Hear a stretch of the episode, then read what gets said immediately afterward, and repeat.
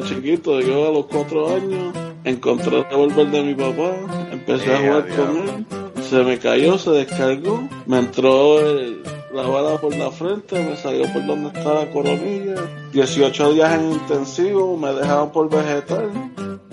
Y de repente cuando yo voy caminando me meto un empujón y yo me asusté porque yo jamás había visto. Y era que había el cadáver de un niño como de dos años. Y esa es la impresión más fuerte que yo recibí como periodista. Parece un pollo eh, al abrazo. Bienvenidos al podcast cucubano número 118. Esta semana el tema que vamos a tener es sobre el desastre que hubo en Mameyes, en Ponce, en Puerto Rico. Ya le habíamos dicho que íbamos a hacer un episodio sobre esto y lo prometido es deuda, así que tenemos el episodio en esta semana para que para que ustedes sepan ¿verdad? qué fue lo que ocurrió. Esta semana tenemos dos invitados, pero antes de hablarle de los dos invitados que tenemos esta semana, quería darle un mensaje a la gente de La Baqueta. El podcast de La Baqueta mm, se fue con María, parece. El podcast de La Baqueta, eh, ellos hicieron un episodio después de María, pero no han hecho más ninguno. Y yo quería recordarle que este es el episodio número 118 de Cucubano y ah, antes de María, ellos nos llevaban como 10 o 12 episodios a nosotros y ya estamos a dos episodios de, llegar al, al episodio que ellos están, que es en el 120. Así que miren a ver lo que hacen. Empiecen a grabar antes de, antes de que los alcancemos en el 120. Yo sé que, ¿verdad? La mitad de la gente se le fue para Estados Unidos eh, del podcast de la maqueta, pero los que están en Puerto Rico pueden hacerlo y, siempre tenemos Skype, así que lo pueden hacer por Skype. Pero bueno, habiendo dicho eso, quería hablar sobre el, episodio del día de hoy. El episodio del día de hoy, como les dije, es del tema de, del desastre de Mameyes, ¿verdad? Y el desastre de Mameyes, quizás las personas que nos escuchan en otros países eh, no, ¿verdad? no saben qué fue lo que ocurrió en Mameyes. Y yo les quiero dar un poquito de, del trasfondo de qué fue lo que ocurrió porque pues realmente eh, las personas que yo invité esta semana pues nos hablaron de, de algunos otros detalles adicionales a qué fue lo que ocurrió. Mameyes es un lugar eh, que existió, ahora hay un lugar que se llama Nuevo Mameyes, pero no es exactamente en el mismo lugar donde Mameyes se ubicaba. Eh, y era básicamente un barrio en una de las laderas de las montañas en el sur de Puerto Rico, en el pueblo de Ponce, el municipio de Ponce, que para que se ubiquen las personas que son de afuera, queda muy cerca de mi pueblo, mi pueblo de Utuado queda justo al norte de, el, pueblo de Ponce. Y el 7 de octubre hubo un desastre que básicamente ocurrió porque llevaba varios días lloviendo. Hubo una onda tropical que esa onda tropical luego se convirtió, cuando pasó por República Dominicana, se convirtió en, huracán, pero que en el momento que pasó por Puerto Rico no era un huracán todavía. Y ya, habían dos días que estaba lloviendo, ya las personas estaban preocupadas, ¿verdad? Las personas de manejo de emergencia porque los, ríos estaban súper caudalosos eh, y estaban pensando que podían haber eh, ríos que se iban a salir de su cauce. Entonces, el día 7 de octubre de 1985 eh, ocurre un rayo, ¿verdad? Dicen las personas que, viven allí que escucharon un rayo, ¿verdad? El estruendo de un rayo. Y que ese rayo fue el momento cuando comenzó un deslizamiento en la montaña que básicamente arrasó con un montón de casas, un montón de familias, personas eh, y todo lo demás. Todavía a 33 años de haber ocurrido esto, no, no se sabe qué fue exactamente lo que ocurrió, pero el hecho fue que se deslizó una ladera de una montaña completa y hubo más o menos mil casas que se afectaron, algunas quedaron completamente enterradas, otras se salvaron, pero que hubo parte de la casa que se, que se cayó. Entonces esta semana yo lo que quería hacer era traerle varias personas que estuvieron de una forma u otra envueltos en el proceso de, rescate y en el proceso ¿verdad? De, todo este desastre. La primera persona que le quería traer en el día de hoy es eh, la profesora Vivian Matei, que ya, ya hemos escuchado hablar de ella porque Gary Gutiérrez en el episodio que tuvimos con él nos recomendó que habláramos con ella. Ella era la directora de comunicaciones del municipio de Ponce en aquel momento y fue la que se encargaba básicamente de coordinar toda la cuestión de, de la comunicación con los medios, con las noticias, con los rescatistas y todo lo demás. Y la segunda persona que vamos a tener en el día de hoy es una persona que es un sobreviviente de este desastre. Él vivía en Mameyes, ahora él vive en un lugar que se llama Nuevo Mameyes, que fue donde luego se reubican las personas que vivían en esta, en esta área. Y él eh, estuvo muy cerca del desastre, su casa eh, estaba a, unos pies, ¿verdad?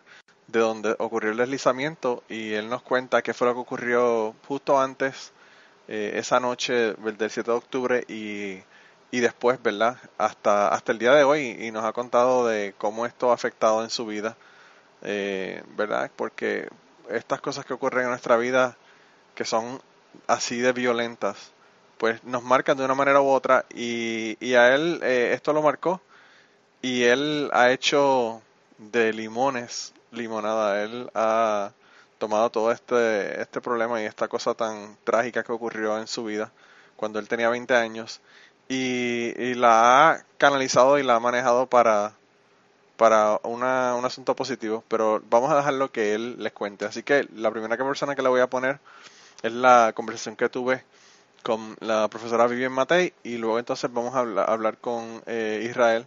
Y, y, nada, ahí entonces después que terminemos eso le comento dos o tres cosas y, y espero que le, que le guste de verdad porque eh, fue, fue un sueño realizado el poder haber hecho un episodio sobre este tema tan importante y este desastre que, que no debemos de olvidar definitivamente. Hoy tenemos con nosotros a la a la profesora Vivian Matei, Vivian, no Vivian, eh, la consiguen en Twitter como V-M-A-T-T-E-Y. Y está con nosotros hoy porque estamos hablando del tema del desastre, ¿verdad?, que ocurrió en Mameyes, en Puerto Rico, en el pueblo de Ponce, y yo quería hablar con ella porque a mí eh, me dijo Gary Gutiérrez hace unas semanas atrás cuando estaba hablando con él de que de que se iba a hacer un episodio sobre este tema que debía hablar de, que debía hablar con ella porque ella era la directora de comunicaciones del pueblo del, municipio de Ponce en aquella época. Así que bienvenida Cucubano. Gracias por la invitación, es un privilegio. Pues eh, qué bueno, qué bueno que la podemos tener aquí y, qué malo que la conversación que tuvimos esta mañana no la pude grabar porque se hablaron unas cosas bien interesantes. Pero ahora sí, ya estamos grabando, así que esto ya queda para récord. Eh, lo que quería primero era que me, que me contara, ¿verdad? Eh, eh, pues sobre, sobre el momento en que esto ocurre en el pueblo de Ponce. Pues mira, yo llevaba menos de un año eh, trabajando como directora de prensa y comunicaciones del gobierno municipal de Ponce. Eh, esto ocurre no durante un episodio de un huracán, una tormenta, realmente fue una vaguada, pero fue un periodo de, de tiempo en que llovió intensamente eh, y hubo problemas de inundaciones en distintos puntos de, de Ponce. Eh, el día antes, si no me equivoco, fue como un domingo.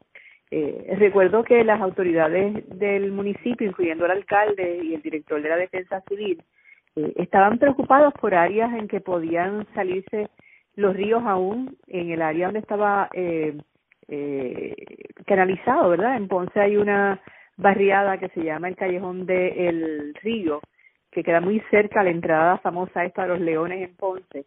Eh, y recuerdo que se fue a visitar el área eh, en horas de la tarde, eh, pero no había mucha sospecha de que pudiera ocurrir lo que eventualmente ocurrió. Eh, por la noche todos los que trabajamos en el staff, pues cada cual se fue, algunos a su casa, otras a la oficina de la defensa civil. Nosotros en aquella época pues no teníamos celulares, no existían esos celulares. Así que la comunicación era por un sistema tipo walkie-talkie interno. Teníamos una, una banda donde nos comunicábamos el, el staff de, de la alcaldía de Ponce. Eh, y yo recuerdo que... Me interrumpirle para decirle a la gente para que tengan idea, ¿verdad? Esto, fue, esto ocurrió el 7 de octubre del 1985 en horas de la madrugada. Es correcto. Para que se ubiquen, cero internet, cero, celulares, cero todo eso nada, que tenemos ahora. Nada. Pero yo recuerdo que yo estaba en mi casa eh, cuando ocurrió eh, el derrumbe. Eh, antes de ese episodio, ¿verdad? Eh, en esa noche ya las inundaciones eran evidentes. Había ocurrido otra situación trágica, ya que uno de los puentes de la autopista entre eh, San Juan y Ponce, eh, cerca del área de Santa Isabel Salinas, había colapsado debido a que una represa había sobrepasado su capacidad de agua en el área y se había eh, dañado los cimientos del eh, puente, lo que realmente llevó a que varios carros eh, se despeñaran por, por el puente porque estaba lloviendo muchísimo, eran personas que venían de San Juan hacia Ponce y no pudieron percatarse de que no había carretera, que lo que había wow, increíblemente yo me acuerdo de los dos sucesos, pero no sabía que habían ocurrido prácticamente en el mismo, en el mismo momento. Sí, sí, básicamente fue la noche, la noche antes, ¿verdad? Eh, compañeros periodistas como Luis Penchi en esa época estuvieron transmitiendo desde el puente, desde el momento en que se veía que podía colapsar. Pero el asunto es que esa noche ya estábamos todos como que muy ansiosos por la cantidad de lluvia que estaba cayendo, que no era típico eh, en nuestra región. Eh, y estuvimos toda la noche en el caso mío, yo escuchando a través de la banda interna del municipio las comunicaciones de los distintos oficiales de emergencia yo los recogí en mi casa y por teléfono, no había celulares, por el teléfono de mi casa, yo me mantenía continuamente eh, por teléfono con WPAB, que era la emisora, o es la emisora principal local, y que en esa época era la que eh, transmitía la cuestión de emergencia, ¿verdad? Así que había reporteros que estaban allí en cabina, y yo lo que hacía era que continuamente estaba llevando allá, según la información que se iba recibiendo en distintos puntos de la, de la ciudad. Yo recuerdo que a medianoche, bueno, un poco más de la medianoche, sería como las dos de la mañana, nos activaron a todo el staff de la alcaldía para que nos moviéramos hacia el área de la defensa civil, que para entonces estaba ubicada cerca de la emisora WPAB, pero en un área realmente inundable de la playa de Ponce. Para los que conocen la playa de Ponce, pues estaba prácticamente al lado del, eh, del, del cementerio antiguo de la playa de Ponce. Yo con mi esposo salimos en mi vehículo, pero no pudimos llegar porque cerca de donde estoy en mi, mi casa eh, ya estaba todo inundado, o sea que no había paso, eh, algo que no era usual. Así que regreso a mi casa y sigo con el proceso de por el huequito que recibir información y seguir eh, llevando la información a la, a la emisora. Cuando ocurre el, des, el derrumbe, eh, nosotros, en el caso mío, yo no me percato de lo que de la gravedad de lo que estaba ocurriendo. Lo primero que ocurre de lo que recordamos es que una persona que vivía cerca de donde ocurrió el derrumbe bajó corriendo hasta el hospital Tricoche. La calle Tricoche es la calle del pueblo, del casco del pueblo, justamente antes de comenzar a subir la cuesta del Vigía. Ah, que va hacia el castillo de Rayé y todo eso. Eh, donde está el castillo de Rayé, donde está el antiguo, las de lo que era el antiguo oh, intercontinental. Y que queda justo al frente donde está el cerro de Mamelle. O sea, son dos cerros que están uno al lado del otro. Sí, sí, De allí bajó este señor, va hacia el hospital. El hospital es una instalación del municipio, ahora está en ruinas, pero en aquel momento estaba funcional. Y allí notifica la emergencia de que algo estaba ocurriendo en Mamelle, pero todavía no teníamos el alcance de lo que podía ocurrir.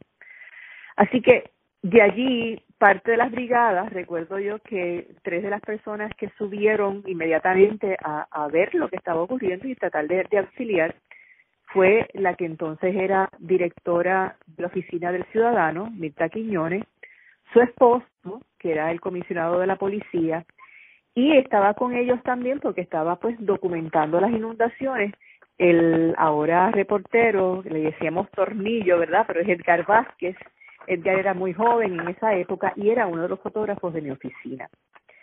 Ellos llegaron por el acceso que había para el área de Mamelles, no pudieron llegar directamente, pero el lugar donde ellos llegaron es una carretera que llevaba hacia una escuelita de Head Start y en el momento en que ellos llegan, está todo oscuro, no había iluminación, estaban en ese momento deslizándose el monte. O sea, ellos llegan justamente en el momento oh, en que el monte se ha convertido en un babote y está cayendo. Lo que ellos nos cuentan, de hecho, eh, Edgar Vázquez que era fotógrafo de mi oficina, eh, siempre le recriminamos que soltó la cámara, no documentó ese momento porque la desesperación fue tanto que ellos se lanzaron a la gente. Lo que ellos nos lo, lo que yo recuerdo de lo que ellos nos contaban es que ellos estiraban las manos y trataban de agarrar la gente que se iba eh, en la del derrumbe. Eh, eh, oían los gritos. La gente que iban bajando con, el derrumbe. La desesperación, este, los ruidos de las explosiones de los de los tanques de, de gas, eh, pues algo bien bien terrible, ¿verdad? Así que ellos, en aquella desesperación y ese sentido de impotencia, lo que ellos nos relatan es que ellos pues tiraban las manos para tratar de agarrar y salvarla, pero no podían ver el alcance, estaba todo tan y tan oscuro que no podían ver. Bueno. Bueno, lloviendo también para, para completar. Estaba lloviendo, exactamente. Bueno. Es, este, este drama que te estoy diciendo, yo lo vengo a conocer un poco después a través de la comunicación interna. Pero yo no había subido a Mamelle.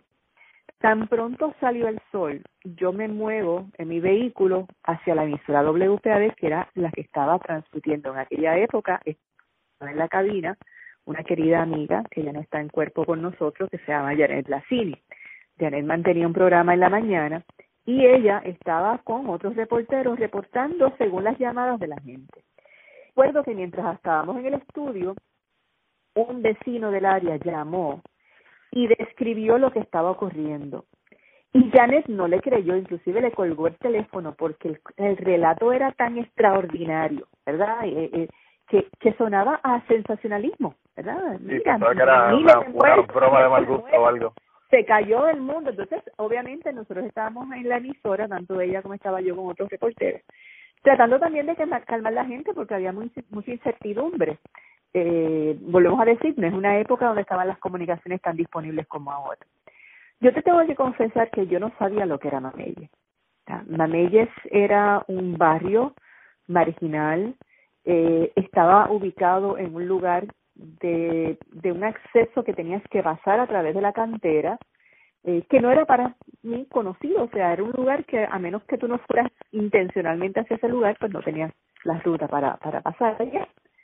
Así que realmente estábamos en la emisora tratando de recoger información cuando entonces empiezan a bajar los primeros informes de que en efecto había habido un terrible derrumbe donde eh, pues habían caído las casas, se había perdido mucha gente, no había cuantía de cuántos muertos pueden haber, habían estimado de que podían ser cientos, eh, de que había dificultad de acceso, eh, y entonces ahí es donde empiezan las brigadas a tratar de llegar. Cuando llegan, mira, es la situación es, imagínate, que tú coges una eh, montaña, una montaña, una, una colina, y la empujas, la ladera la empujas hacia abajo y arrastras todo lo que hay sobre la superficie de esa colina y lo empujas hacia hacia un borde, hacia a una cuneta. Eso era lo que pasó. O sea, todo el borde que estaba lleno de casas, de automóviles, de, de, de letrinas, de, de cocinas, de todo, todo eso estaba amasado en un babote al lado de la carretera. La carretera quedaba un poco más arriba, ¿verdad? Así que había como una especie de cunetón inmenso entre la colina y la carretera, pues en ese lugar eso estaba todo mezclado, o sea, tú, tú mirabas aquello y no podías distinguir, veías pedazos de casa, pedazos de vehículos, los tanques de gas de, de las estufas, eh, juguetes, de todo, todo, pero todo amasado, o sea, era como si hubieses cogido algo con plasticina, lo hubieses mezclado todo. Como si cogiera como un niño coger una, una ciudad de Lego y, con la mano encima de la mesa Y la de fango y por ahí mismo la empujaste hacia abajo. Una cosa que wow. Yo vine a subir a Mameyes al tercer día, al segundo día, ¿verdad? Esto ocurre de domingo para lunes, si mal no recuerdo. Yo llego a subir a Mameyes el martes por la mañana, porque ya martes por la mañana empezaban a moverse los reporteros, a cubrirlo, porque el primer día todavía pues estábamos en, en, el proceso este de, saber realmente qué es lo que está ocurriendo y tratar de, de, rescatar con lo que se podía, ¿verdad? Los vecinos, la gente trataba de rescatar y se rescataron personas vivas de, de, los escombros, ¿verdad? y, y, la situación fue bien bien selectiva, podemos decir así, ¿verdad? Estas cosas de la naturaleza, porque había casas que las había partido por la mitad, que la mitad de la casa se habían ido y las personas durmiendo en esa parte de la casa murieron mientras en la otra parte de la casa se quedó intacta. O sea, fue algo muy, muy extraño. Y fue algo que también fue instantáneo. O sea, no es algo como una inundación que tú puedes ir viendo que va subiendo el nivel. Esto fue inmediato se, se escuchó el estruendo del de el trueno, ¿verdad?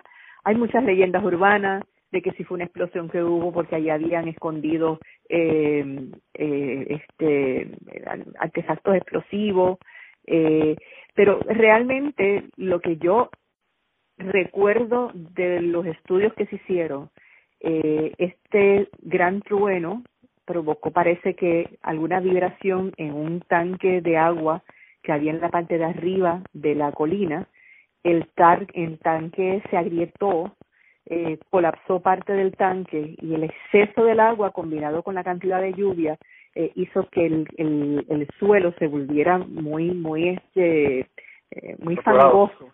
Y eso con el peso de muchas estructuras que estaban allí de años sin una planificación urbana como tal, ¿verdad? Eran casitas que se iban poniendo más un área donde había también mucha letrina, mucho pozo séptico, pues todo esto parece que contribuyó a que geológicamente el terreno se diera de la manera en que, en ocurrió, ¿verdad? Eh, así que en ese momento en que yo subo, realmente recuerdo, no tiene como unos, han pasado tantos años, ¿verdad? Uno tiene unos recuerdos así, eh, explosiones mentales, como digo yo. Yo recuerdo que cuando estoy llegando al lugar, yo iba sola en mi vehículo eh, llego y me paro justo a la parte más alta de la carretera donde de frente podía ver eh, el derrumbe completo. Y yo me paré a mirar algo que para mí era surrealista, o sea, yo no, no podía entender lo que yo estaba viendo. Y recuerdo que en ese momento eh, Luis Francisco Gedaras, de portero de Guapa Televisión, subió en ese momento, nos conocíamos de hace algún tiempo, eh, y los dos nos paramos a mirar aquello, porque era algo realmente increíble. De ahí pues nos movimos un poco más arriba, donde se había desarrollado ya una, una logística de, rescate. Eh, consiguieron unos, eh, eh, unos furgones refrigerados para según se iban rescatando los cadáveres.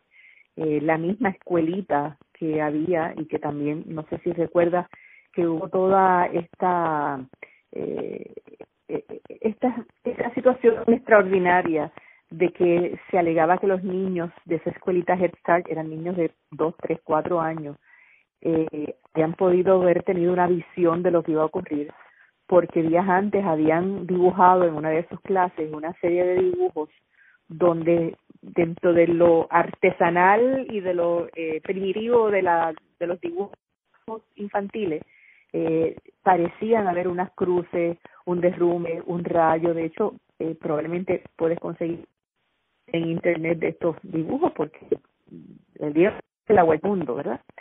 Pues en esa misma escuelita, eh, muchos de los niños de esa escuelita murieron porque eran residentes del barrio. Eh, en esa misma escuelita, pues se montó el, el, el centro de operaciones, ¿verdad? Eh, y por muchos días estuvo personal del gobierno municipal, luego tuvimos el apoyo de la Guardia Nacional eh, y de distintos eh, equipos de rescate, vinieron eh, de rescates de México, que esto pasó poco después del terremoto de México, eh, y hubo brigadas de rescate que, que, que también eh, pues tenían más experiencia en, en rescates en áreas de derrumbes, etcétera. Eh, y esto eh, pues fue un periodo, yo te diría que por lo menos de dos semanas, eh, donde toda la atención estaba concentrada en lo que está pasando allí en, en, en. Eh, yo recuerdo que en la oficina prácticamente nosotros estamos viviendo en la oficina, en la, en la alcaldía, que en esa época estaba en separaciones. Eh, recuerdo haber estado recibiendo reporteros de distintas partes del mundo, del New York Times, eh, nos llamaban continuamente reporteros de distintas partes de Estados Unidos y de Europa, eh, porque obviamente la historia le dio la vuelta al mundo. Sí, a mí, yo me acuerdo cuando yo cuando eso ocurrió yo tenía 11 años y yo estaba en esa edad, ¿verdad? Que uno no le importan las noticias, pero pues obviamente las ve y hay noticias que le impactan a uno y ese año en septiembre fue el terremoto de México en octubre fue el, el desastre que hubo allá en Mamella, y en noviembre, me parece que en noviembre 11 o noviembre 13 ocurrió el, el desastre que hubo del Nevado del Ruiz, que hizo erupción y, y eso mismo, un montón de, de lodo bajó y, y, arrastró.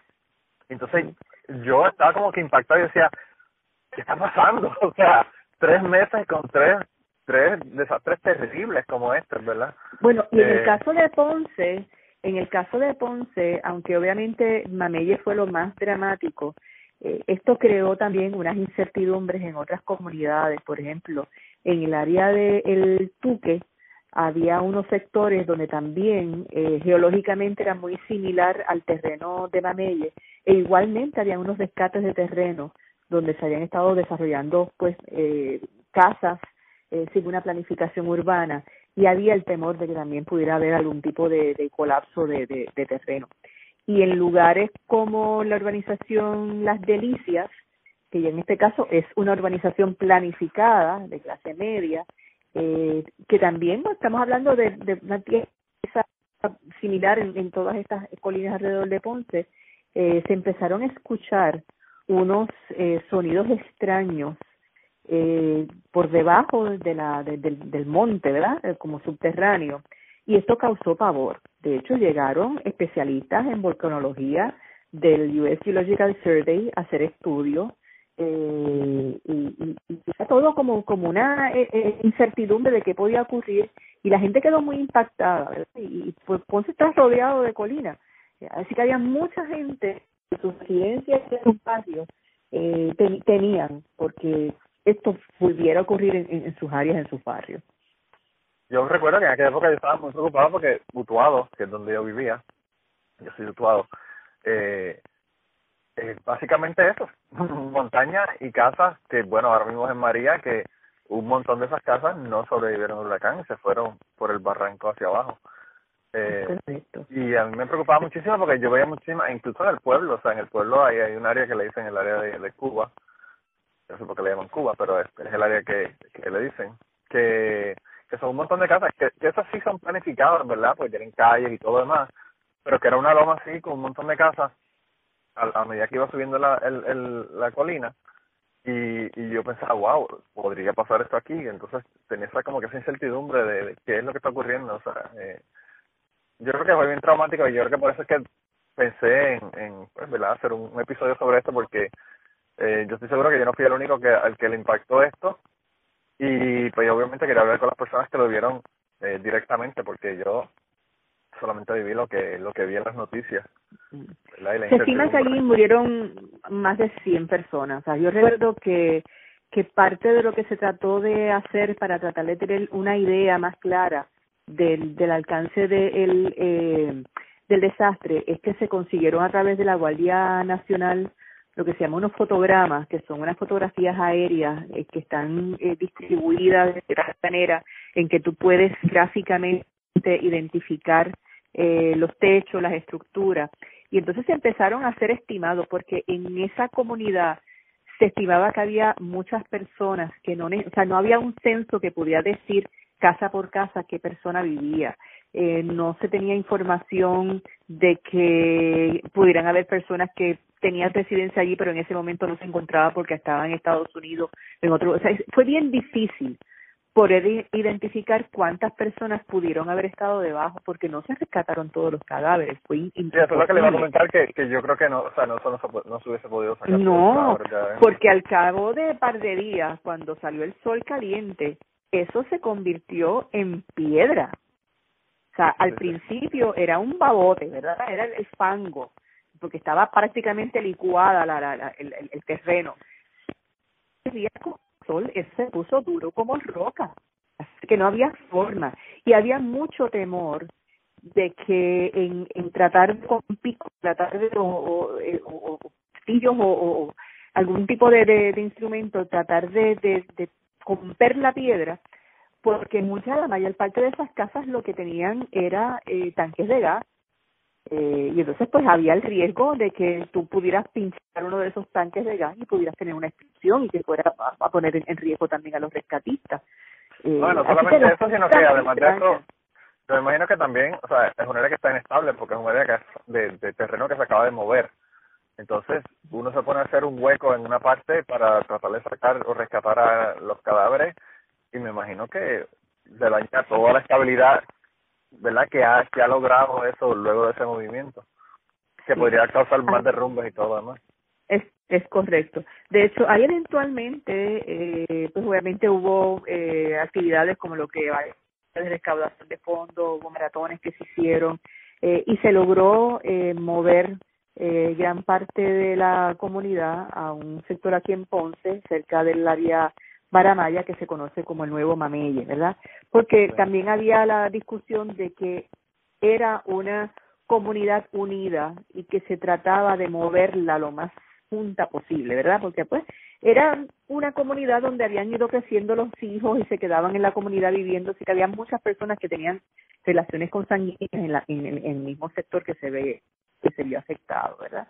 Eh, hay muchas historias, ¿verdad? Eh, hay un libro que se escribió sobre esos episodios, eh, luego vinieron las investigaciones, eh, vinieron las especulaciones por los que esto ocurrió, se trató de identificar responsables, si el acueducto y alcantarillos tenía algún grado de responsabilidad, porque eran los dueños de, del tanque que se que se averió, eh, pero pues muchas de esas cosas se quedan en el camino. Yo pienso que estos, estos sucesos nos deben ayudar a, comprender y, y, a mejorar, ¿verdad? Y, y, por una parte el hecho de que se pudieran haber reubicado estas familias en casas mucho más seguras, eh, pues fue un adelanto. Pero todavía seguimos construyendo en Puerto Rico en condiciones que no son seguras para un clima como el nuestro.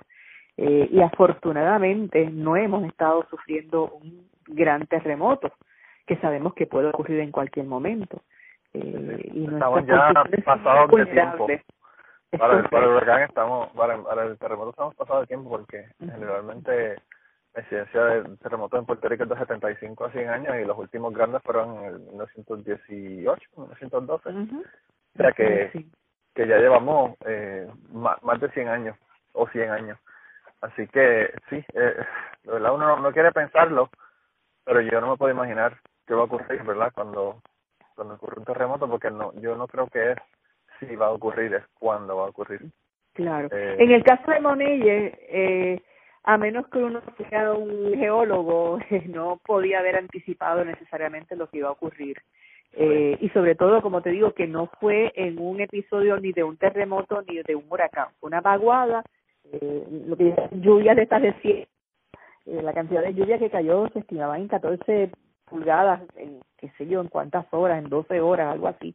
Fue una cantidad extraordinaria de, de, agua lo que se acumuló, ¿verdad? Pero, pero, pero nadie podía pensar que iba a pasar algo de esa magnitud. Sí, yo, eh, aquí ahora que estoy viendo en Kentucky, me preguntaban, ¿verdad? Cuando ocurrió el huracán María y el huracán Irma me preguntaban de los huracanes y todo lo demás y yo, yo le, decía a las personas de aquí que, que ellos quizás no entienden, ellos creen que solamente estas cosas ocurren cuando hay huracanes y esto no es así, o sea, en Puerto Rico una vaguada como como usted dice puede puede tirar 14 pulgadas de lluvia en en, en mediodía eh, y en, en mi caso por ejemplo yo viví en una urbanización que se inundó cuando yo tenía un año y yo hice la historia en, en uno de los episodios anteriores de Cucubano que fue para Eloísa, que fue en el 75, 76. Eh, me parece que fue en el 75. Fue en el sí, Eloísa fue en el 75, correcto. Eh, y, en el, caso de Eloísa, en Yauco se inundó la, la, la urbanización Luquetti, que ahora volvió a inundarse. Sí. Y arrastró con las casas, ¿verdad? Las casas obviamente eran casas de cemento pero el agua llegó a 8 o 9 pies dentro de los de la residencia. Sí, nosotros, nosotros, mi papá, mi papá se enteró de que lo que está ocurriendo, él estaba en casa de su mamá, ¿verdad? de mi abuela. Una de mis hermanas estaba allá y yo, que tenía un año, y mi otro hermano mayor estaba en la casa. con mi mamá y entonces él vino a buscarnos para sacarnos de la urbanización. Entonces él entró él, ¿verdad? él tiene un jeep y fue a buscarnos. Nos montamos ¿verdad? todos en el jeep y cuando él va a salir de la urbanización, mi mamá me cuenta que lo que ella vio que venía para encima de ellos era como el principio de la serie Hawaii 5-0, la ola esa gigante que, que se veía al principio de esa serie y era esa ola de agua que viene por encima de entonces mi papá lo único que pudo hacer fue dar reversa en el en el jeep y meterse dentro de la marquesina de la casa dentro del garaje. Y entonces ah, teníamos una escalera en la parte de atrás y nos subimos a la casa y la casa completa quedó cubierta. Si uno mira son siete pies de agua eh, los que cubrieron la casa. Y, y usted estaba mencionando de que las personas ¿verdad? el reportero que llegó allí estaba tratando de, de, agarrar a la gente según iban bajando en la correcto. en el lodo. Así le pasó a mí claro así le pasó a mi papá con, con una la niña la hija de una vecina que la vio bajar por en el agua. El agua se la iba llevando. Y él la logró agarrar y la la aló y la puso en el techo de mi casa la subió al techo de mi casa. Y entonces mi papá brincó de techo a techo como cinco o seis casas que estaban bien cerca una de la otra para ir hasta donde la casa de la señora para decirle que su hija estaba viva y que no se la había llevado del río porque la señora estaba histérica. Entonces, eh, lo que, lo que me acordó cuando mencionó, ¿verdad?, de la, que la gente iba bajando y yo lo estaban tratando de agarrar, fue eso que, que me, me contaban, ¿verdad?, que mi papá agarró a esa chica y la chica tendría como 12, 15 años y la logró eh, subir dentro, encima del techo de mi casa. Pero sí, en, en Puerto Rico no hace falta un huracán para que ocurran cosas terribles, realmente en cualquier época de, de, de lluvia, que es, que es la mitad del año prácticamente, eh, pueden ocurrir cosas como esta. Eh, de verdad que, no sé, bien lamentable y, yo pienso que, que las personas jóvenes, ¿verdad? Y, y, yo tengo muchas personas que me escuchan que son más jóvenes que yo, eh, no saben lo que ocurrió, ¿verdad? Y por eso era que yo quería hacer el episodio, para que la gente conozca, ¿verdad?, de nuestra historia y que lo conozcan de primera mano, ¿verdad? En Puerto Rico todavía hay muchos mameyes, ¿verdad? Cuando digo muchos mameyes es muchas barriadas eh, de terrenos o rescatados o re terrenos que históricamente las personas pues han ido arrimando en ellos eh, o hasta en el área de, de parcelas, ¿verdad? Eh, donde las casas se han ido construyendo por los mismos habitantes, donde no se han eh, planificado las zapatas donde no se han planificado la, las estructuras, donde hay pozos muros, donde no se han hecho estudios de suelo, eh, y son áreas que son muy vulnerables.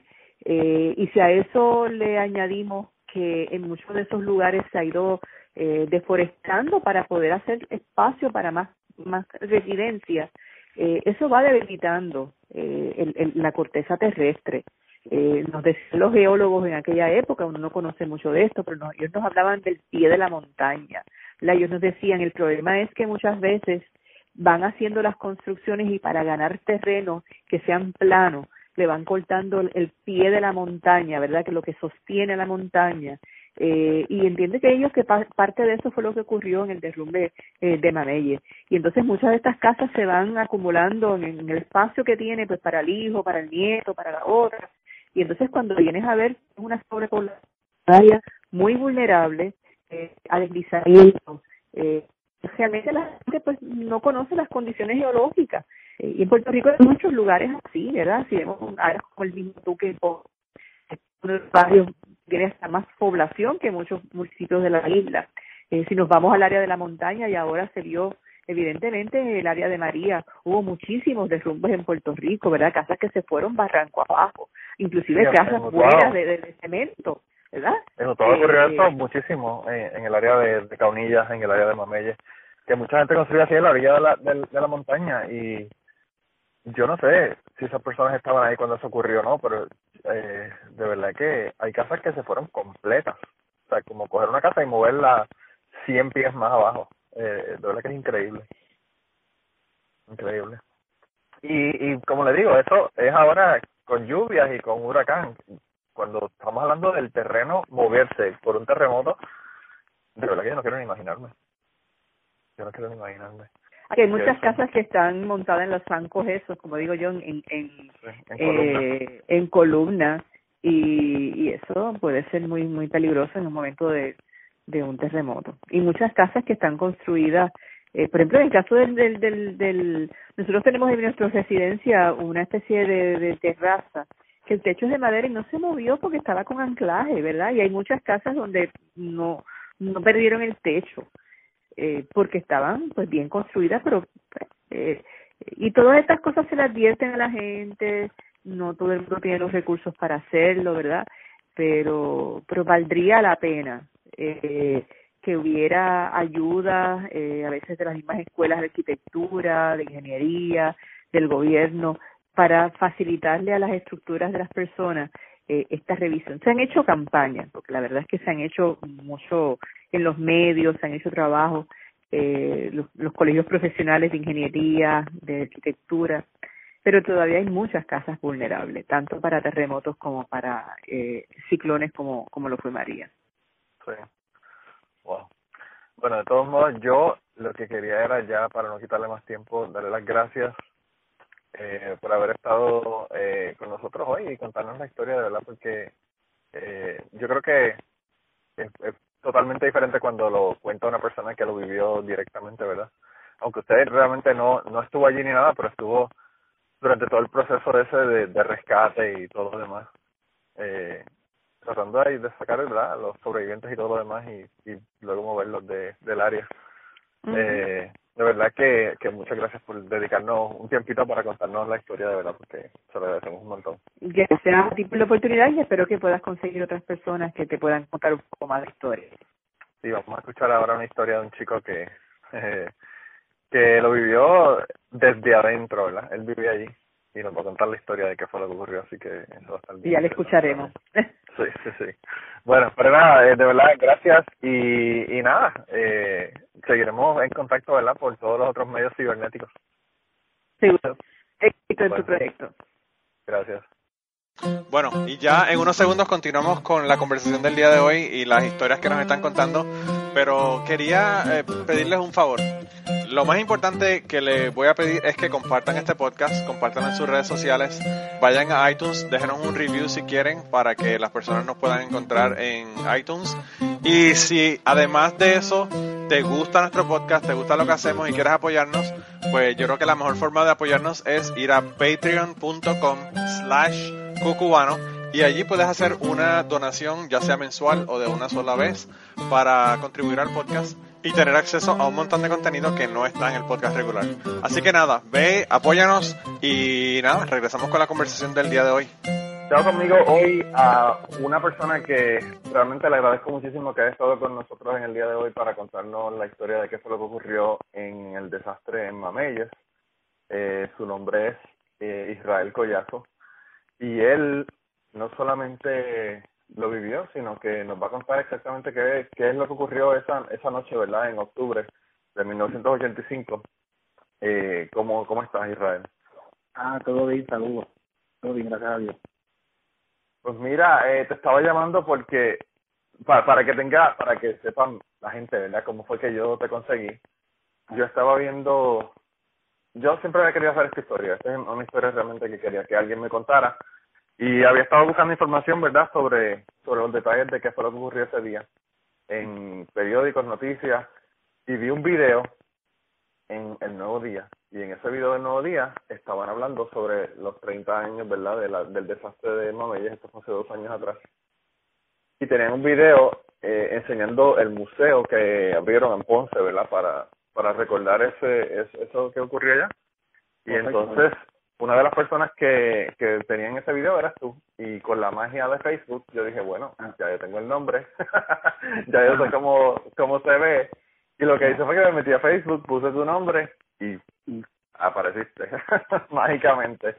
Así okay. que así fue que te conseguí y, y, y te contacté y de verdad muchas gracias por estar aquí con nosotros porque pues yo sé que, que primero que nada me tienes que darle tu tiempo y segundo me tienes que contar algo que, probablemente fue súper difícil, ¿verdad? Para, para ti. Sí, correcto. Eh, el desastre ocurrió el 7 de octubre del 85. Eh, esto eh, estaba lloviendo, había una onda tropical en ese momento.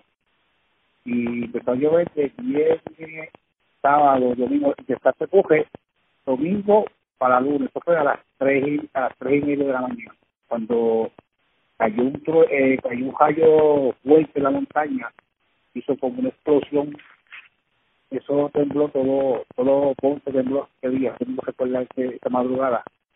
Y, pero ahí, ahí para mí, después de 33 años la tragedia de Mamelle, eh, Mamelle es, es como un misterio, misterioso.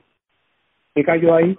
Yo sé que cayó el rayo, impactó la montaña, impactó la montaña, lo que hizo por explosión y las casas que estaban arriba en la, en la montaña se vino abajo y los que estaban abajo, los, los eh, ahí, ahí hay familia completa sepultada, y no hay, hay dos personas sepultadas en el día de hoy. Pero eh, eh, realmente una de las cosas que a mí más me, me choca de, de este asunto es que ah, no hay un número exacto de las personas que murieron ese día. Hay lugares que dicen sobre 130 personas, hay lugares que dicen 180, hay lugares que dicen 200. Eh, fue porque yo obviamente no se encontraron las personas, muchas de las personas que murieron ahí, pero no no se supo por por las personas desaparecidas un número exacto de cuántas fueron las personas que murieron.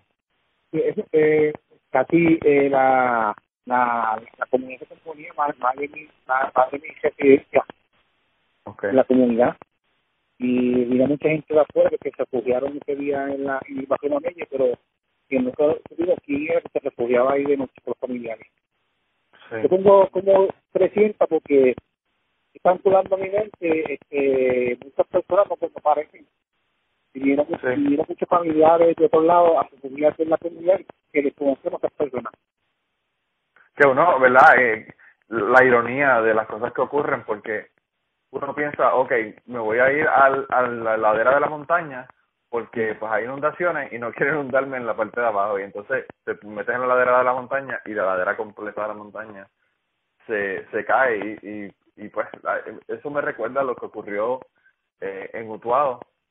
Ahora durante María durante María hubo una una una familia donde murieron tres hermanas que se, se mudaron de una casa para otra porque la casa donde ellos, donde ellas vivían era inundable.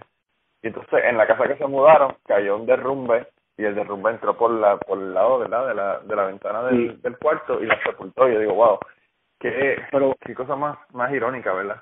Sí, pero Mamelle, el caso de Mamelle, yo eh, después que coger suceso, que pues, eh, oscureciendo para allá, oscureciendo por la, por la mañana, eso es, si uno coge una bomba, una, una dinamita, la tiran así, es una especie porque ahí, ahí salieron millones y millones de, de, de, de piedras, viejas, y, hay muchas casas ahí de cemento que desaparecieron del mapa, que no aparecen. Eh, Mami, es, es, como un misterio, puede ser el destino y el tiempo dirá qué cogió ahí por algo, algo, algo grande sucedió ahí, pues, la, la magnitud que espacio no fue como fuera de un dejumbe, fue, fue muy distinto. Sí. Porque la, porque, ah, porque, la, porque la, la, la montaña caliza, no como una tierra amarilla, una laja. Sí, sí, sí. Sí. Y esta laja quedó atrás una cosa increíble. Lo que sucedió fue algo, algo interesante.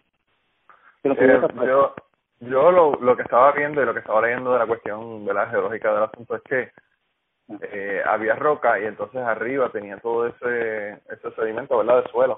Y entonces básicamente como cuando uno coge un un mantel sobre una sobre una mesa y lo ala y todo se cae al piso pues así como que pues toda la parte de la superficie.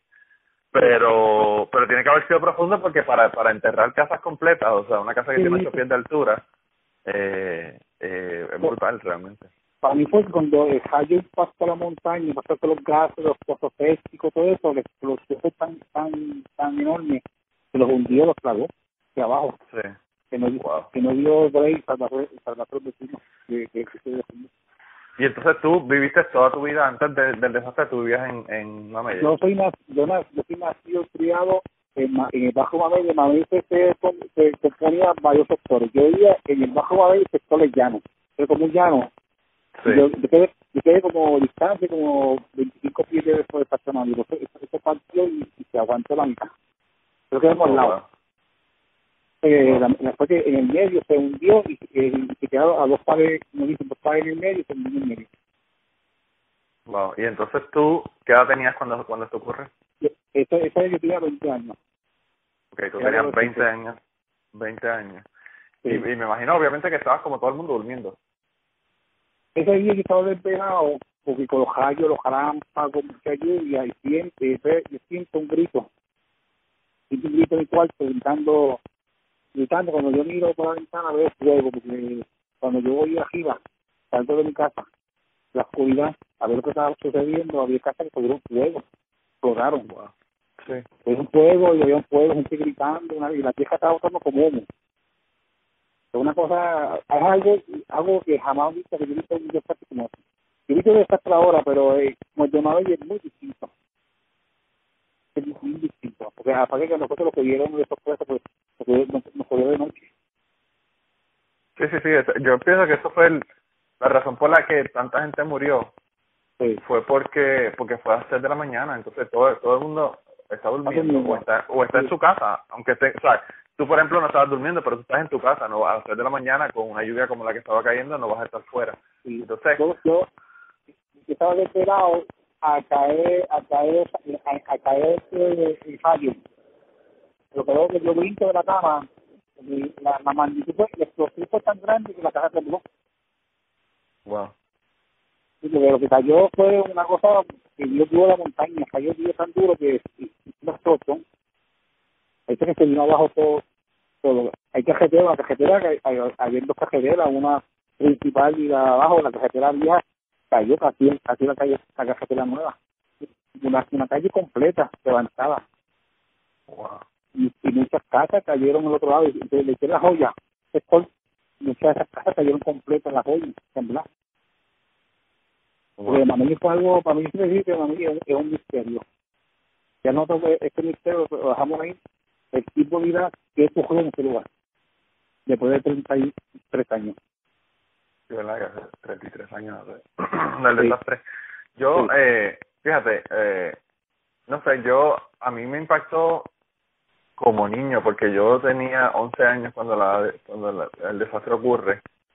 Ah. Y yo lo vi por televisión, ¿verdad? Como lo vimos todo el resto de la isla de Puerto Rico, porque eso era las noticias, son lo más importante en las noticias en esa, qué sé yo, dos semanas, tres semanas después. Y, y a mí me impactó muchísimo porque pues yo yo estaba en esta edad de que no veía noticias todavía, pero que las veía, pero no me interesaban, vamos a ponerlo de esa manera. O sea, que las, las veo porque están ahí puestas en la casa, pero pues realmente, eh, lo que están hablando ahí de política o de lo que fuera, pues no me interesaban. Pero cuando yo vi eso, yo dije, wow, qué cosa más increíble. Y, y a mí, yo le estaba contando a la, a la profesora Matei, ¿verdad? Que ah. eh, a mí me impactó mucho ese año porque en ese año ocurre, el en, en septiembre ocurre el terremoto de México. Correcto. Y ocurre Mameyes. Sí. Y ocurre eh, algo bien parecido, pero de una magnitud muchísimo mayor en Colombia, que fue el desastre del Nevado del Ruiz, que fue un, ah, un el, el, volcán, ¿verdad? Que, que hizo erupción. Sí. Y, y básicamente fue lo mismo que Mameyes, bajó todo ese montón de, de lodo y, ar, y ar, arrasó con un pueblo completo. Yo, eh, yo, yo, yo y entonces, sí. Yo, yo tengo el vecino, vecino que nos cuenta a nosotros, eh, hermano, que iba cogiendo con el mano cuando mira para atrás la vieja se, la cartera se abrió, se abrió y se lo tragó y se, la vieja se jode nuevo.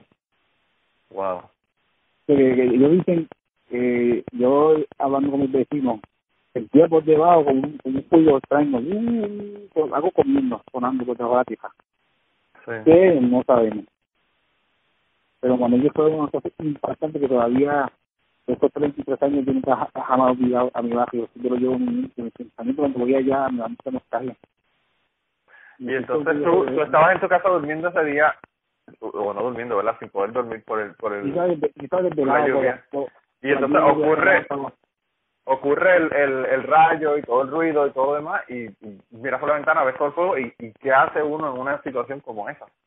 Yo, sal, yo salí afuera porque yo, yo vi fuego. Cuando yo veo fuego, eh, en un mes atrás eh, hubo fuego de no se en la casa y cuando yo sí. ese segundo fuego yo digo wow otro fuego más cuando yo salgo la, la oscuridad, y cuando yo cogí en medio de la oscuridad, y una escalinata, cuando vi en el aire, cuando yo, cuando dejaban por la luz, yo lo que vi fue un risco hacia abajo. Porque la fue tan grande que los vecinos salimos a rescatar a, a nuestros vecinos, una cosa, ese día es un día espantoso para nosotros. Eso, eso me marcó la vida para Jesús, hasta la muerte. Wow. Un y día, un entonces, tu casa, tu casa entonces, daños como tal, no sufrió pero- de que se pero- le llevara ni nada. No, que, que quedamos de pie y después nos, eh, quedó de pie y después nosotros nos alojamos para, para, para los refugios, por seguridad. Bueno, no sabía, claro, en, ese momento no sabes si va a ocurrir de nuevo o qué va a pasar. Correcto. Eh, Wow. Y entonces, eh, de las personas que tú, dicen, dicen las personas que estaban allí, que se escuchaban los gritos de las personas eh, que estaban Sí. enterradas o, o atrapadas en su casa. ¿Ustedes Sí, lograron correcto. sacar a algunas personas de las que estaban en la casa? Sacamos un vecino más arriba de nosotros, había un muchacho que era joven, que parece cáncer. Ese muchacho lo sacamos debajo del lodo, estaba sepultado, lo sacamos fue esos sillones antiguos que venían antes, metal antiguos. Ese yo lo protegió, lo sacaron, a los, a los, a los sacamos, sacamos dentro, golpeado, todo, todo herido, la, y, nosotros sepultó y, y, y ese quejo pasamos, se sintió jodido, ahí fue salgado y lo, lo sacamos debajo de la vieja. Y, Eso es, y yo me eh, imagino, yo me imagino que eso, el caos tiene que ser sido brutal porque para empezar está lloviendo, segundo no puedes ver, Sí. porque está de noche. Y, y bueno, no, realmente yo no sé ni que, por dónde uno va a empezar en una algo de una magnitud como esa, ¿verdad? Sí, fue, un caos tan, tan espantoso que eso jamás se va a olvidar. Esto, está grabado en nuestra mente hasta resto de, nuestras vidas. Pero a mí fue algo, algo, algo espantoso y misterioso, yo llamo. Después de 33 años, todavía busco la lógica y, y sigo dialogando, hablando con la gente, sí, diferentes personas que quedaron vivas, sobrevivientes, y nos cuentan historias distintas. La que yo cuento no es la misma que me cuentan el otro. Ah, wow. Eh, muchos- hay muchos que sobrevivieron, salieron cogiendo, ¿sí? la oscuridad para salvarse, ¿sí? fue algo demasiado serio para esta oscuridad. Pero Mamey era, era una comunidad muy especial para mí. Bueno, dicen que la comunidad era una comunidad bien unida, que era básicamente una familia. Sí, eh, tenía, en Mamey, bajo Mamey tenía, yo estudié en una escuelita de madera. Tenía un centro comunal de madera y tenía un jefe de madera, pero los, los antes, eh, yo, yo soy ahora mismo yo soy comunitario de Nueva líder comunitario. Aquí entonces yo soy el eh, los, presidentes de barrio. Y esos presidentes de barrio le, le hicieron una escuela de dos pisos, de cemento, un, un centro comunal, el centro comunal lo construyó por la comunidad y había un parque, una cancha, que Manuel era bien, bien organizada y estaba progresando, había gente trabajadora, una comunidad humilde, con gente buena. Sí. Y por eso, por eso que yo estoy extraño mucho a Manuel. Y entonces, ahora, ¿en qué parte tú estás viviendo? Entonces, Ahora, ahora eh, después de 33 años, yo soy el líder comunitario, yo llevo este 29 años como líder comunitario en mi comunidad, yo trabajo con el gobierno de un departamento de Hacienda y me dedico ahora a que me dedico a ayudar a mi comunidad a, ayudar a los niños jóvenes y a veces hacer actividades comunitarias, deportivas, educativas, verano.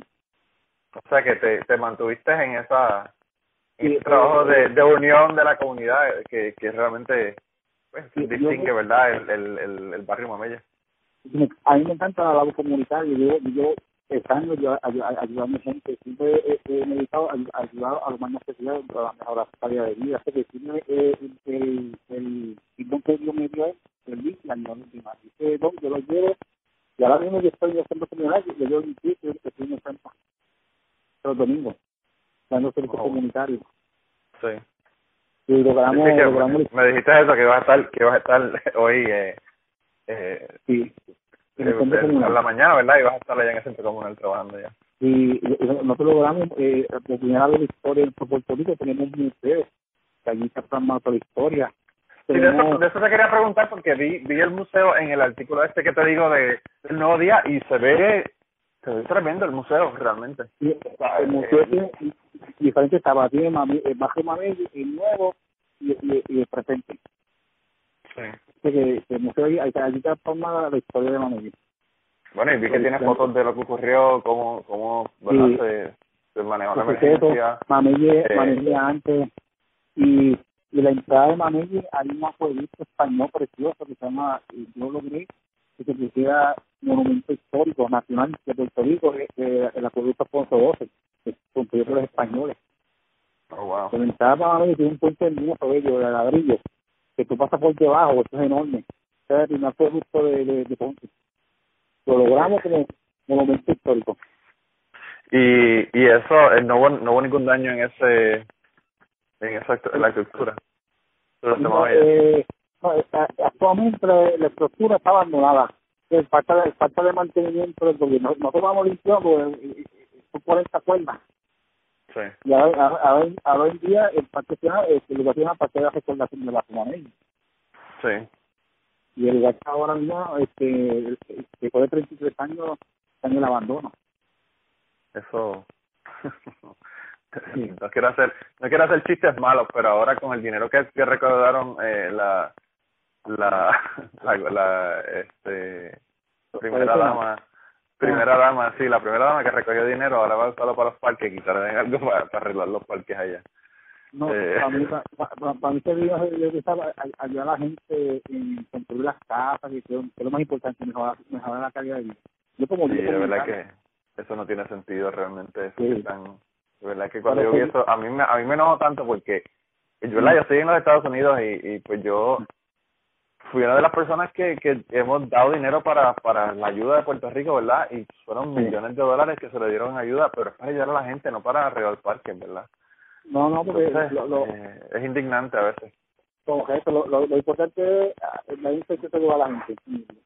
Y todavía la gente, o sea, después de María, todavía la gente está sin casa, sufriendo, en refugio, eh, sin agua, sin luz, o sea, qué estamos hablando? ¿Cómo vamos a arreglar parques cuando las necesidades básicas no están no se están cumpliendo, verdad? Correcto, o sea, sí. Es eh, increíble. Sí, pero nosotros líderes llevamos una visión de ayudar a la gente.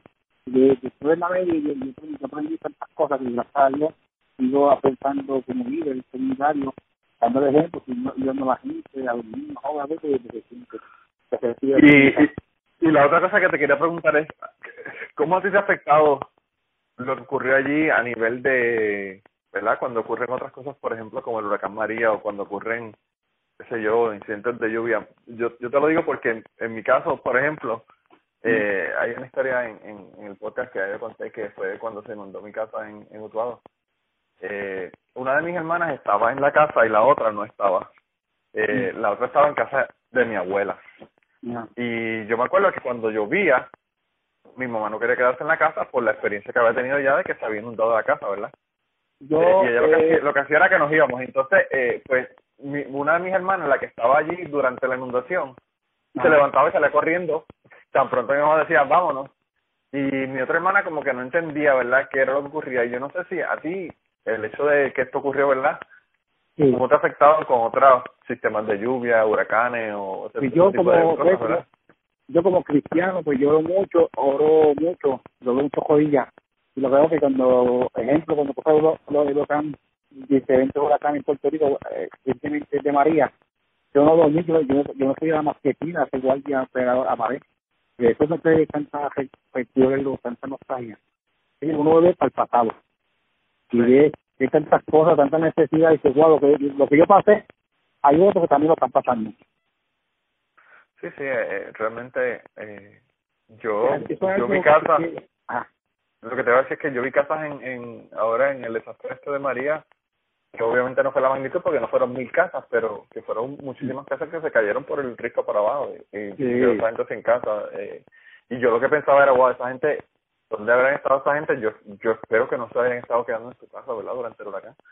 eh, pero probablemente muchas muchas de ellas sí estaban allí. Yo me, con, con, con esas personas yo me identifico mucho porque yo pasé por ese, por ese momento tan difícil, tan amargo. Que esos casos yo, yo, yo, yo identifico con ellos. Con ellos porque yo sé que es el de casa, yo sé que es el de vecino, que la necesidad y todo, todo lo sufrí yo. Sí. Y ahora estamos en recuperación. Y entonces, ¿cómo, cómo, verdad? Luego de que ocurre todo este desastre allá en Mamelle, ¿tú te quedaste viviendo en la misma casa? ¿Te mudaste después? ¿O mudaron el barrio completo? ¿Qué fue lo que ocurrió? el día 7 de octubre, pues, eh, eh, ya a 5 de la tarde, nos mandaron de Estados el gobierno, nos fuimos refugio a refugiando en una escuela. Tuvimos ahí tres, tres meses eh, refugiados en una escuela. Wow. Que eh, eh, la calidad de vida es distinta a los demás. Se, se cambia, se cambia, eh, se cambia el sistema completamente. Me imagino. No, y no solamente eso, pero además de eso también, una comunidad que de por sí era unida, porque era una comunidad, ¿verdad?, Sí. que, que estaban ahí todos juntos, pues viviendo tres meses juntos en una escuela, pues me imagino que eso unió a la comunidad muchísimo más todavía, ¿verdad? Y después, después nos mudan, nos, nos mudan por un residencial, que la residencial activa aquí en Ponce, después nos construye las casas y después nos entregan las casas a cada, cada, cada, cada, familia. Hasta Wow. la fecha de entonces- de- vives en esa casa, vives en esa casa hasta ahora. yo vivo, yo vivo ahora, yo vivo ahora en el nuevo Mamelle. Por eso, pero que, pero que, luego de que te mudas, estás todo este tiempo en la misma casa, ¿no? Sí, eh, sí, desde que me mudé para acá, para, para el nuevo, eh, gracias a hasta ahora vivo, vivo. Pero ya, ya lo que, las casas que quedaron de pie, esas derrumbaron y la, la taparon y eh, allá es un- un- como un, un parque pasivo. Sí, no, y yo me imagino que aunque no hubiesen hecho nada con eso, la naturaleza se hubiese encargado de, de taparlo completo, porque tú sabes cómo es en Puerto Rico, que en Puerto Rico eso, la Sí. naturaleza, tú dejas algo abandonado tres meses y, Sí. y crecieron dos árboles y olvídate que se... Sí, ya, ya, ya, ya esa que, que, que se recuperó su lugar. Wow. Yo, de verdad que eh, una de las cosas que quiero hacer ahora, la próxima vez que vaya para Puerto Rico, es darme la vuelta por Ponce y ir al, al museo, porque realmente yo no sabía que el museo existía hasta que me puse a, a leer y a buscar información sobre, sobre lo que había ocurrido. Y de verdad que me pareció bien interesante. Vi, vi en, en los videos que tienen hasta las, las- los dibujos que hicieron los niños, que tú sabes que unos niños en el Head Start hicieron unos, Sí. unos dibujos que dicen que verdad que, que fue una predicción de que era lo que lo que iba a ocurrir unos días más tarde. Y, y vi que hasta eso tenían en el museo allí. En ese caso, la, la, la, la asistente de maestra Sí. quedó sepul- quedó sepultada. La mayoría de esos niños que hicimos los dibujos, ahora mismo, la mayoría de ellos están, están sepultados allá en, en, en el bajo de allí. Wow, los que hicieron la- los dibujos, tú dices. La mitad, la mitad de ellos sobrevivieron, la mitad están sepultados. La asistente de maestra, que estaba en de Río, que hoy en día lleva el nombre de Gestal, que es, es la maestra, quedó la, la asistente de maestra de Gestal, está sepultada allá por la familia. Wow. Sí, que ahí, pero la- las niñas que hicieron sus dibujos, la mayoría ya están casados, algunos están muertos, y la otra mitad está, quedaron sepultados arriba. En Mamella, que no salieron nunca. Wow, qué increíble. Verdad Sí. increíble. Son Sí. cosas que uno como que no se puede explicar. Eh, Sí. está brutal. A mí mi hermana me estaba comentando también que Jorge Rash que había hecho una predicción eh, sobre Mameyes Ah. también, pero no sé, realmente no.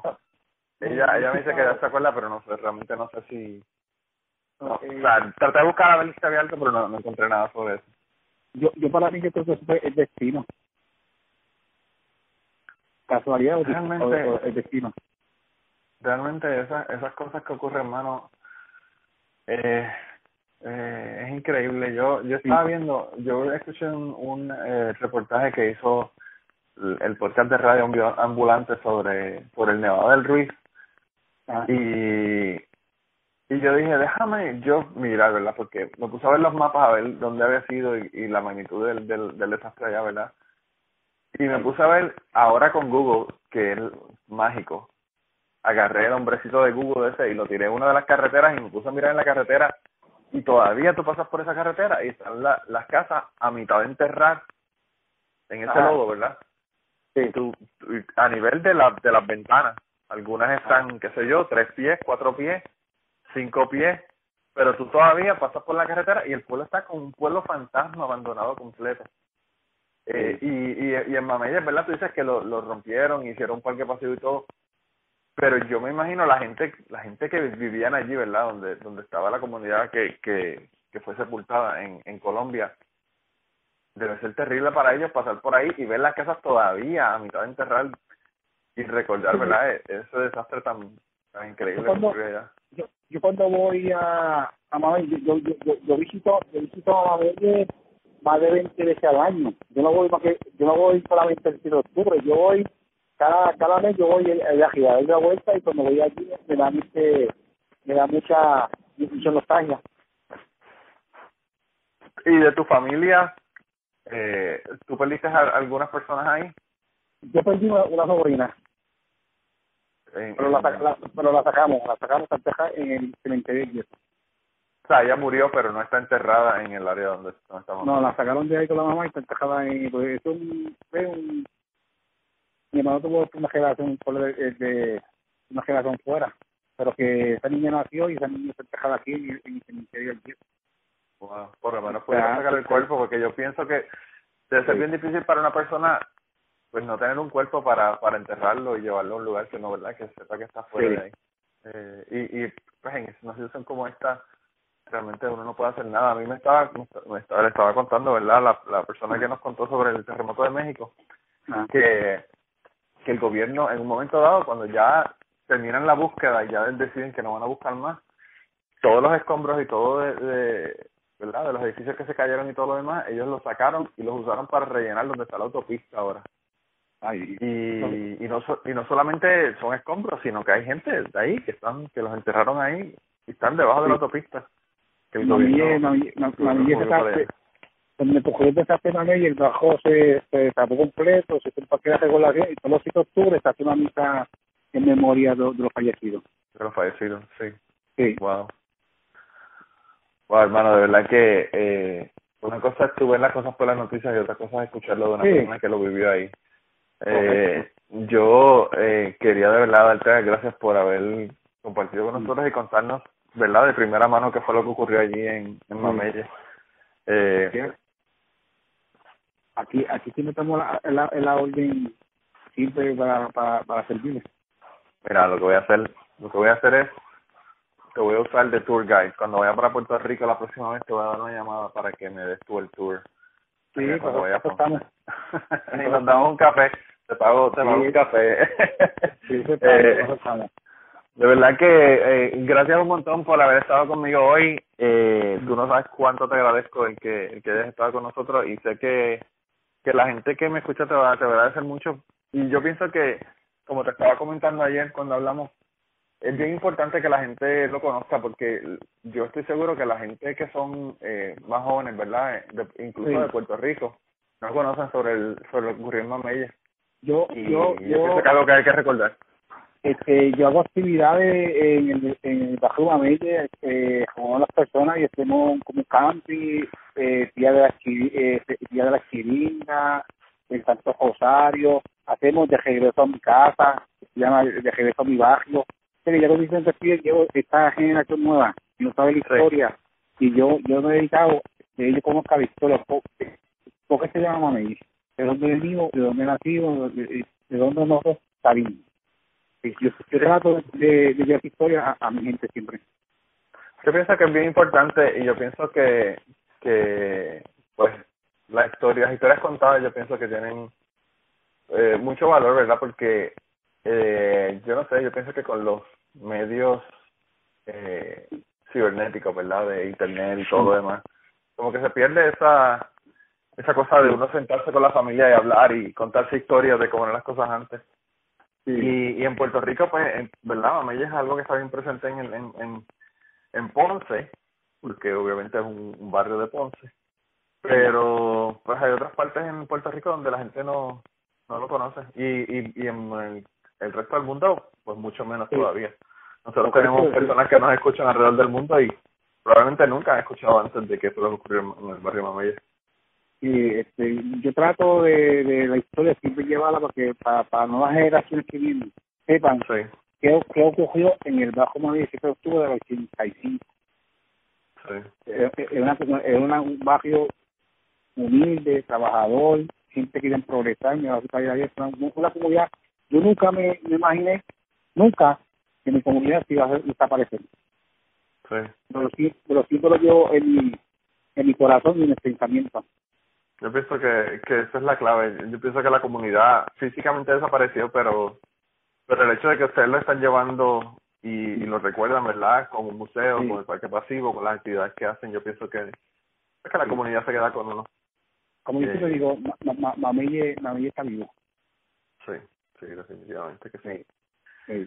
Bueno, hermanito, pues de verdad que gracias, gracias por dedicarme este tiempo y, y nada, eh, ya, ya sabes que no, es en serio, cuando vayas a Puerto Rico te voy a dar una llamada para para janguear allá en, en Ponce y, y, que me y que me lleves allá a ver todo eso. Ah, pues está bien, mi problema y, y, la vuelta. De verdad que un abrazo y gracias por tu tiempo. Sí, gracias y saludos. Bye bye. Ok, bien, ok. Y con esa entrevista terminamos el podcast del día de hoy. Pero antes de irme, yo quería darle las gracias a la profesora Vivian Matei por haber compartido con nosotros sus experiencias durante el desastre. Y también a Israel Collazo que pues nos contó nos contó lo que le ocurrió ese día. Y no solamente eso sino que nos dio la, la buena noticia de que a pesar de que fue una situación muy traumática para él pues él la ha utilizado verdad para eh, ayudar a su comunidad a echar para adelante y hacer actividades, ¿verdad?, que mantengan esa comunidad de Mameyes Unidas. De verdad que le agradezco a los dos de corazón el haber estado conmigo en el día de hoy.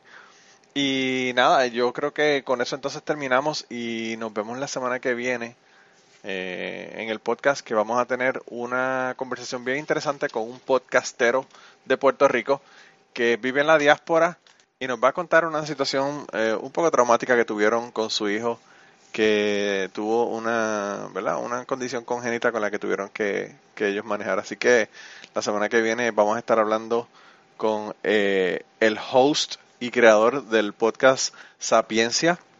Así que si quieren designación esta semana, dense la vuelta, busquen Sapiencia en iTunes y por ahí eh, bajen los podcasts y los van escuchando en lo que llegamos la semana que viene y hablamos con él.